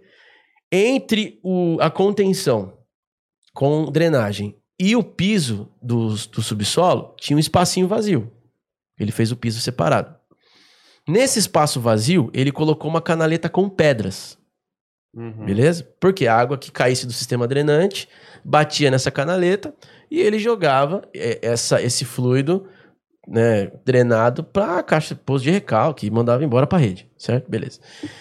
Aí, cara, ele chegou numa salinha onde essa água caía. Ele me mostrou, falou, dá uma olhada nisso aqui. Aí eu cheguei lá, cara, tinha uma, uma amostra, um, um, um, um montinho de argila cinza, cinza, e, e água pingando, assim. Falei, cara, você tá fazendo vaso aqui? Você tá fazendo vaso, barro, você é oleiro? O que, que é isso aqui? Falei, não, cara, é, isso aqui é água que vem da drenagem do, do- da cortina. Falei, mas como assim? Falei, não, cara, essa drenagem, o que, que tá acontecendo? Toda vez que ela vem, ela vem com esse material cinza. Olha o que ele falou, cara. Por semana eu tiro duas carriolas daqui. Nossa! Cara, era no meu. subsolo de um prédio, sei lá. Devia ter, sei lá, 600, 700 metros quadrados de subsolo, pequenininho, minúsculo. Ele falou assim: toda semana eu tiro duas carriolas daqui. Já faz uns três meses que eu tô tirando duas carriolas. Caramba! Nossa. Falei, cara, você tá, você tá desassoreando um prédio de algum lugar da rua aí, porque. Como assim? Ele Falou, cara, Jefferson, eu sou zelador, eu venho aqui todo dia, cara. E essa, é- essa pilha que você tá vendo era uma pilha de uns 30 centímetros, assim, ó. Essa pilha foi só hoje. Nossa, caramba, gente. cara. Por quê? Porque o solo carrega material, material fino. Como o material é fino, e flu- aí o que, que eu fui descobrir? Que no sistema drenante, é, ele estava funcionando perfeitamente e ele não tinha entupido, inclusive, com esse carregamento de material. Só que, não sei por que cargas d'água, no meio da parede do subsolo do cara tinha uma mina. Não é bem uma mina, porque mina, mina vem do lençol freático, mina a água ali e aquilo vem. Mas era um veio, a gente chama de veio, porque era um veio que se formou de tanta água com sedimento que tinha, formou-se um veio que vinha da face do cara e chegava até a rua. A gente não sabia aonde na rua, porque não conseguimos identificar, porque a rua é pavimentada. Mas ele enfiou alguns, alguns, vergalhões lá e ele viu que era profundo. E esse veio se comunicava até a rua. Era de algum lugar da cidade ali, cara. Um veio de água que se formou e estava correndo e estava transmitindo pelo empreendimento dele. E aí, assim, é, existe a chance do. Eu já falei pra ele, existe chance do sistema comatar? Com certeza. Só que olha que legal, como ele fez em toda a cortina, então era um ponto, era pontual. Logo, para comatar todo o sistema, seria muito difícil. Ele vai ficar removendo aquela argila vários dias, né? Agora, quando o solo ele não é permeável, colmata a cortina inteira, cara. E aí é um grande problema. Caraca, imagine o cara contratou um funcionário só pra ficar. Tirando lá o material que vinha junto Juro na você, drenagem. não- Ah, Recebeu a mercadoria, entregou a mercadoria lá pro fulano, tirou o solo. Tá dentro- Viu, você quer trabalhar com a gente? Quero. Tem umas atribuições. Qual que é as atribuições? Você sabe operar carriola? Não sou zelador. Não, você sabe operar carriola? Sei, não, então tá contratado.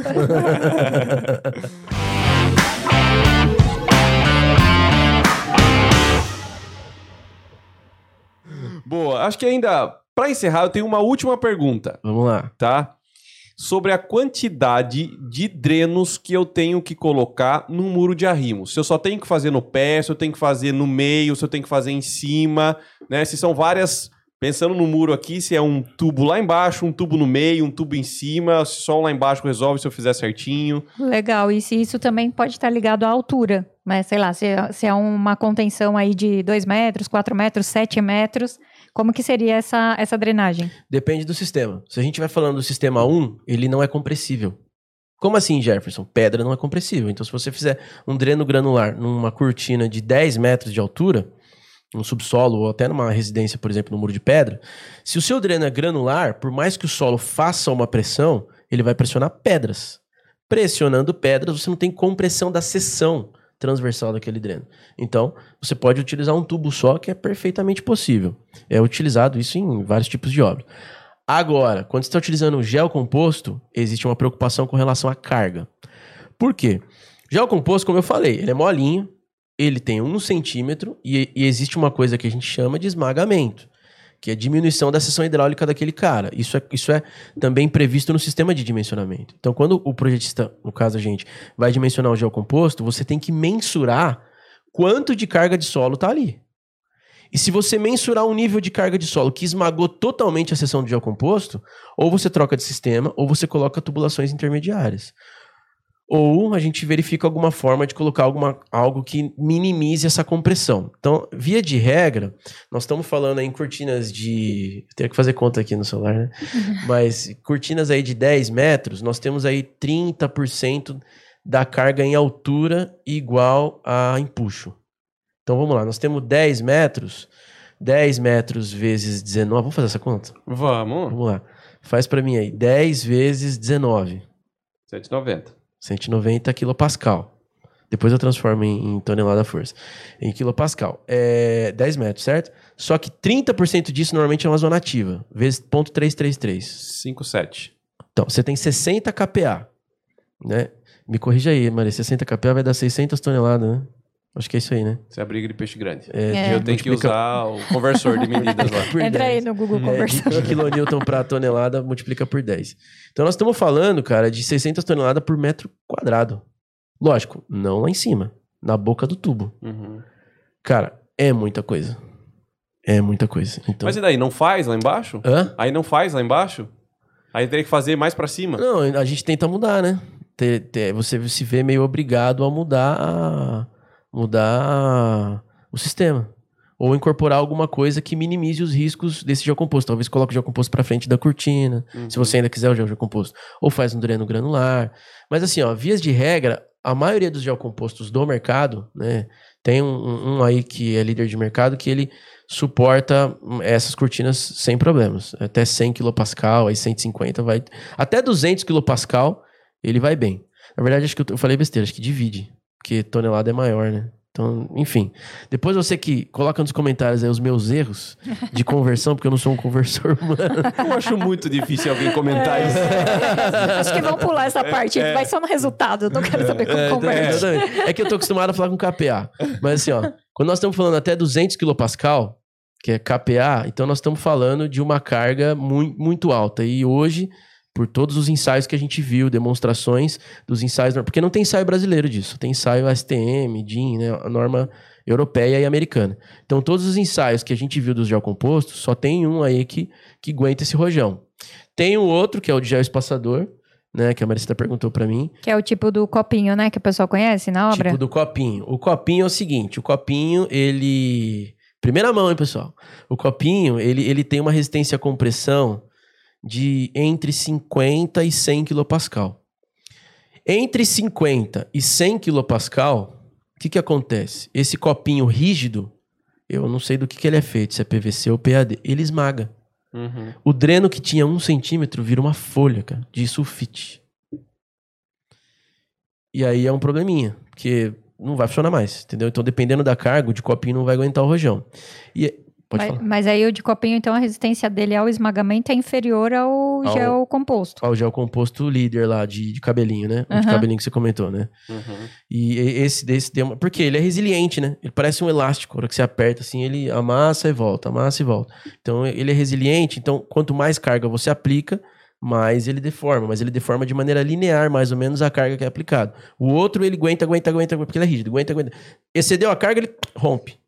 Rompe, Entendi. esmaga e aí vai pro saco. Entendi. Então, os meus clientes que sempre questionam a diferença da gente trabalhar com gel composto drenante ó. ou do tipo copinho, olha aqui, ó. Já temos aí a explicação. Vou Exatamente. até tomar um copinho aqui de água. Tá? Legal. Aí, desculpa te Não, interromper. vamos lá, Aí vamos tem mais um tipo só, que é o da redinha. Tem do copinho, da redinha. E o do cabelinho.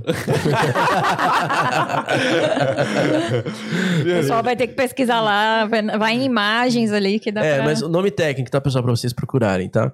É gel composto drenante. O do cabelinho é núcleo em geomanta. Tá bom? Anota aí. Será que não seria legal passar alguns exemplos comerciais, de nome comerciais Sim. também? Pode Tá, ser. vamos lá. então, o o- o- hoje, o núcleo geomanta que você tem é o Macdrain da Macafé.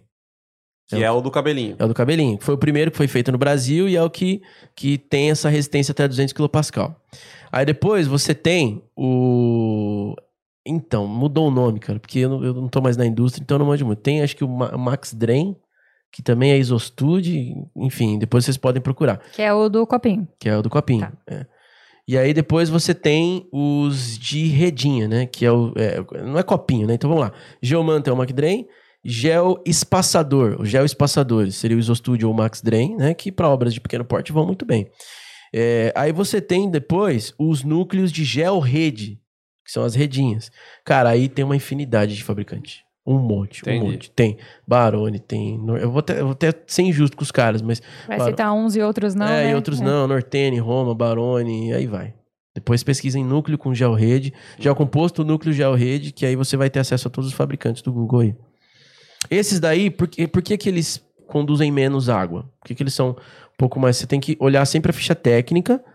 Olha que legal, cara. Você tem a ficha técnica do fabricante, tem um projetista, você tem o solo que você tem na obra. Então você tem que fazer essa conversa dos três, né? Da sua obra, do seu projetista e da sua do seu fornecedor. Se você pula a etapa do projetista, você não vai ter a certeza. Se você não sabe escolher o gel composto com a assessoria do seu projetista, aí você vai ficar cego também. Você vai botar qualquer coisa lá só para falar que pôs. Uhum. Então, assim, os de gel rede, eles têm uma variação de espessura grande, cara. Tem os que é de 3 milímetros, que conduzem muito pouca água. Tem os de 5 milímetros, que é o que a maioria utiliza em, em outras fabricações aí. E tem o de 7 milímetros, que são raros os- as empresas que têm, que trouxeram para o Brasil. Pô, Jefferson, mas pô, se ele conduz pouca água, qual que é a viabilidade de existir isso? Tem um ponto, tudo tem um porquê. Pensa o seguinte: você está fazendo uma lagoa de tratamento. Você tem 15 metros de altura de resíduo. Você precisa fazer um dreno de gases e um dreno de, de, de, de, de gás e de água e de lençol freático. Cara, nós estamos falando 15, 15 de resíduos. Ó, vou fazer a conta. Ó. 15. Vamos lá. 15 vezes. O peso específico desses resíduos tá em torno de uns ah, tá em torno de uns 13, né? Então nós temos 200 kPa, mais ou menos, nessas lagoas de 15 metros de resíduo. É, tem lagoas grandes e lagoas pequenas, mas, mas via de regra as lagoas elas vão de 100 a 200 metros. Tô, tô falando lagoa de tratamento de esgoto. O gel composto na, na, na, na vertical, a drenagem dele é maravilhosa. Todos eles. Na horizontal, é muito triste. Cara, estão falando de 100 ml por metro quadrado. E Nossa, aqui, é pouco, hein? e aqui nós estamos falando de 3 litros por segundo. Nossa. 3 litros versus 300 ml por segundo. Então, assim, é, meu, é 10 vezes menos, né? Então, é muito pouca coisa. Então, quando tá na horizontal, você tem uma baita de uma carga. Esse cara do cabelinho, que é o gel composto, o Macdren lá, ele sofre um pouco mais. Uhum. Porque ele tá na horizontal, ele sofre muito, ele deforma muito, ele perde muita seção e corre pouca água nele. Esses daí de gel rede não, cara. Por quê? Eles não deformam. Eles são rígidos. Uhum. A gente chama de núcleo rígido. Como ele é rígido, a hora que ele comprime, então ele conduz mais água. Entendeu? Conduz água proporcionalmente deforma menos. Então tudo tem a sua viabilidade, tudo tem a sua aplicação. Vai de você encontrar um profissional especializado que te dê o maior direcionamento, né? Caramba. Legal hein? pra caramba. Você viu que a gente quase nem falou, né? Depois dessa aula aí, a gente só ficou. Eu anotei um monte de coisa. Aprendi Não. mais ainda com o Jefferson aqui. Chegou uma hora que eu falei, ah, vou ter que assistir de novo pra, pra estudar pra prova. Já acompanhei raciocínio até aqui, depois eu vejo o podcast. É muito legal. É muito legal. Eu gosto muito da drenagem e eu vou contar uma outra história engraçada. Posso? Pode? Posso, câmera? Olha que legal. Essa história eu sempre conto nas reuniões, que foi um dos motivos que me motivaram a virar projetista. Eu cheguei numa reunião e aí eu falei assim, é, pela indústria, né? Tava pela indústria, a indústria não fazia projetos, até hoje não faz. Ela só é, só faz uns desenhos esquemáticos para utilizar para utilização dos produtos, não dá RT, não dá nada disso. Memorial de, de cálculo é muito difícil dar e tal. Aí cheguei na reunião, tal, o cliente falou assim: "Jefferson, é o seguinte, teu empreendimento, tá? Eu tô fazendo a parte de projeto, mas a obra já tá acontecendo. Padrão, né? O projeto Pra variar, né? Lá. É o ego ferido, né? É complicado. Aí, cara, ele falou assim: só que é o seguinte, cara, eu preciso fazer a drenagem desse empreendimento. Qual a drenagem? A drenagem das cortinas e a drenagem do piso. Então pense você que está construindo a sua casa. Você vai fazer a drenagem das paredes, dos arrimos e a drenagem do piso, porque tem lençol freático. Você não quer que aquilo passe pro seu piso, pro seu porcelanato de 300 reais o metro quadrado, né? E a mesma preocupação desse empreendedor. Só que assim, cara, eu tô numa sinuca de bico. Falei, por quê? É o seguinte, eu cheguei pro meu projetista de impermeabilização. Desculpa que eu não lembro quem que era, tá? Não era você. Não, Não se era tinha Imper projetista, Solutions. já tava bom, é, viu? já tinha, Tinha, mas tinha. não era Imper Solutions, né? Tinha. É um negócio novo, projeto de impermeabilização, né? Mas, cara, tem salvado muitas construtoras, né? Graças a Deus. E aí ele falou assim, cara, só que o, o cara falou assim pra mim, falou assim, meu, eu sou projetista de impermeabilização. Não de drenagem. Eu não faço drenagem. Se vira. Infelizmente, não consigo. Lógico, ele não falou assim, mas eu não consigo te atender, amigo. Falou, tá bom, né? Quem que eu procuro por impermeabilização? Ah, procura o cara que tá fazendo hidráulica predial, né? Que cuida de tubulação, água. De drenagem. Drenagem, né? De né? dar linha na água, né? É, porque ele tá captando o telhado, você pensa, drenagem, né? Beleza, aí ele foi pro cara da drenagem. Ô, ô, instalações prediais, eu preciso de um sistema de captação do lençol freático e das cortinas. Que? Cortina? É, das cortinas. Vai tirar água das cortinas, vai jogar pra baixo, vou jogar pro poço e mandar pra rua. Ô, meu amigo, eu faço tubo. Tubo, água, é, perda de carga. Pra quem é projetista aí ou manja um pouquinho de, de hidráulica, perda de carga, né? Isso aí é comigo. Agora, água de cortina, eu não sei nem como dimensionar isso. Não é comigo, não. É com o cara da fundação, porque ele é geotécnico. Manda pro cara da contenção. Só que nós temos um problema, cara. Os geotécnicos, eles estão muito focados, é, alguns, uma parcela dos geotécnicos estão focados em fundação, ela vai falar melhor que eu. E a outra parte dos geotécnicos estão focados em contenção e demais obras geotécnicas. É difícil você ver um escritório, o escritório tem que ser muito grande para ele fazer fundação e contenção e, e demais obras Verdade. de geotecnia, né? Tô mentindo? Verdade. E aí, cara, esse cara da fundação chegou pra ele e falou assim, mano, eu não. Eles tinham uma amizade, falou assim, cara, eu não manjo fazer isso aí, não, cara. Não, mas você é geotécnico, você dimensiona solo, água do solo. Não, sim, eu tive na faculdade, mas eu faço fundação. Meu forte é fundação de prédio, eu não, não sei. Eu pego a carga do prédio e Dimensiono dimensiono a lá, fundação suportar resistência de carga, ponta, né? atrito lateral e tal, e não é comigo. Falei, cara, eu não sei mais a pra quem ligar. Falei, ah, tá bom, então vamos tentar resolver o seu problema. Aí a gente resolveu, tá lá, a obra tá feita, tá funcionando. Então, assim, aí eu, aí eu cheguei, cheguei nessa reunião e falei, meu, o que, que tá acontecendo com esse mercado? Eu vou explorar isso. E aí, naquele momento, eu tracei um plano onde eu estipulei um- uma meta, onde na minha meta eu faria projetos para pessoas que precisam desse tipo de projeto que não encontram. E graças a Deus eu tenho tido boa aceitação, cara, e tá sendo maravilhoso, tá sendo muito bom. E eu tô realizando meu sonho e tô ajudando as pessoas também, né? E obviamente a a ajuda é mútua pros dois lados. E precisa, viu? Eu, eu sou a favor de quanto mais dividir projetistas Por suas especialidades. por suas especialidades, melhor é. Porque, assim, todos os projetos que eu recebo de estruturas têm esse mesmo detalhe Copa e cola. Copa e cola do dreninho do pé de muro. Independente do tipo de solo, da água, do nível do lençol, do tipo do arrimo, é tudo In- igual. Independente. E nós estamos falando um negócio sério, né? Não, e às Muito. vezes você tá lá, você vai executar aquele detalhe, não tá fazendo nada corretamente, cara só tá gastando dinheiro. Às vezes você tá numa situação ali que nem precisava de drenagem, como você mesmo falou. Sim. E aí que legal, imagine seu projeto. Ô Jefferson, consegui vender um projeto pra você aqui, ó. aí você vai falar, ah, beleza, manda pra mim o projeto e a sondagem. Ok. Aí você recebe lá o projeto e a sondagem. Aí você vai falar, caramba, meu. Olha o solo do cara aqui. Não precisa de drenagem. Quanto você cobra, Jefferson? Ah, cobra mil reais aqui o projeto. aí você devolve em branco pra mim, assim, ó. Não precisa de drenagem. Tá bom, tá pago. Né? É. Que ótimo. Você Eu paguei mil é. pra alguém falar pra mim, não precisa fazer nada. Se não tivesse pagado nada, você teria gastado uma bala, talvez É. Muito mais. mais, né? E Olha como que é doido isso, né? Imagine só, a gente paga uma consulta do médico, o cara chega pra você e fala assim: você não precisa tomar remédio nenhum. Você tá, tá bem. Você tá tá muito bem. saudável. Tá tudo certo, seus exames estão todos normais. É tudo que a gente quer do médico. Exatamente. Por que, que a gente não quer isso do engenheiro também, né? Por Verdade. que a gente não procura ele, né?